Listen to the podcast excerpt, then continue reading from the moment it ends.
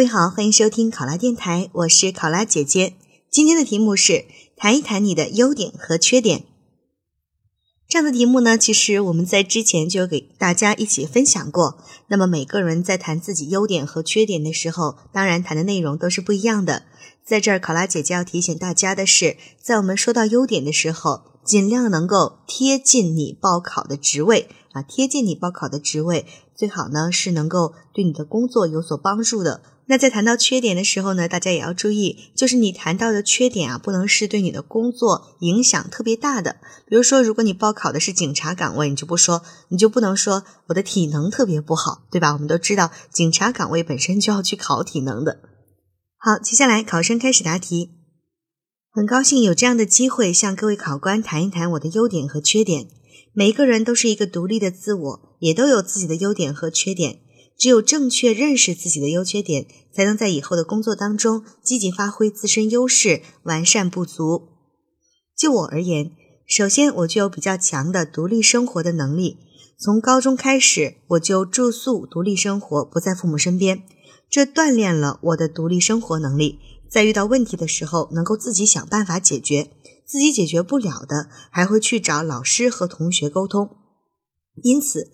这样的生活不仅锻炼了我处理事情的能力，也锻炼了我的沟通交流能力。其次，我具备较强的语言表达能力和应变能力。在大学期间，我经常会参加学校组织的英语演讲比赛。每次比赛前，我都会认真的书写演讲稿，详细的查阅各种资料，收集素材，并且还会请老师和同学帮我纠正。在校期间，我曾经连续两届获得英语演讲比赛一等奖的好成绩。另外，我还负责主持了我校的金马杯文艺汇演。文艺活动的现场是灵活多变的，这也锻炼了我的应变能力。再次，我对时事非常感兴趣，经常关注国内外的网站，了解时事政策。我是学校网站时事论坛版的版主，借此了解和讨论国际国内时事，并参考专家的评论，综合分析，形成自己的观点。也与此同时呢，收获了一批志同道合的好朋友。最后我要说的是，金无足赤，人无完人。我当然也有自己的缺点，对于未来的工作岗位，我还缺乏很多的工作经验，还有许多方面需要向未来的领导和同事们多多学习。外交工作涉及方方面面，需要我们在熟悉掌握专业知识的同时，了解政治、经济、文化等各个领域的知识。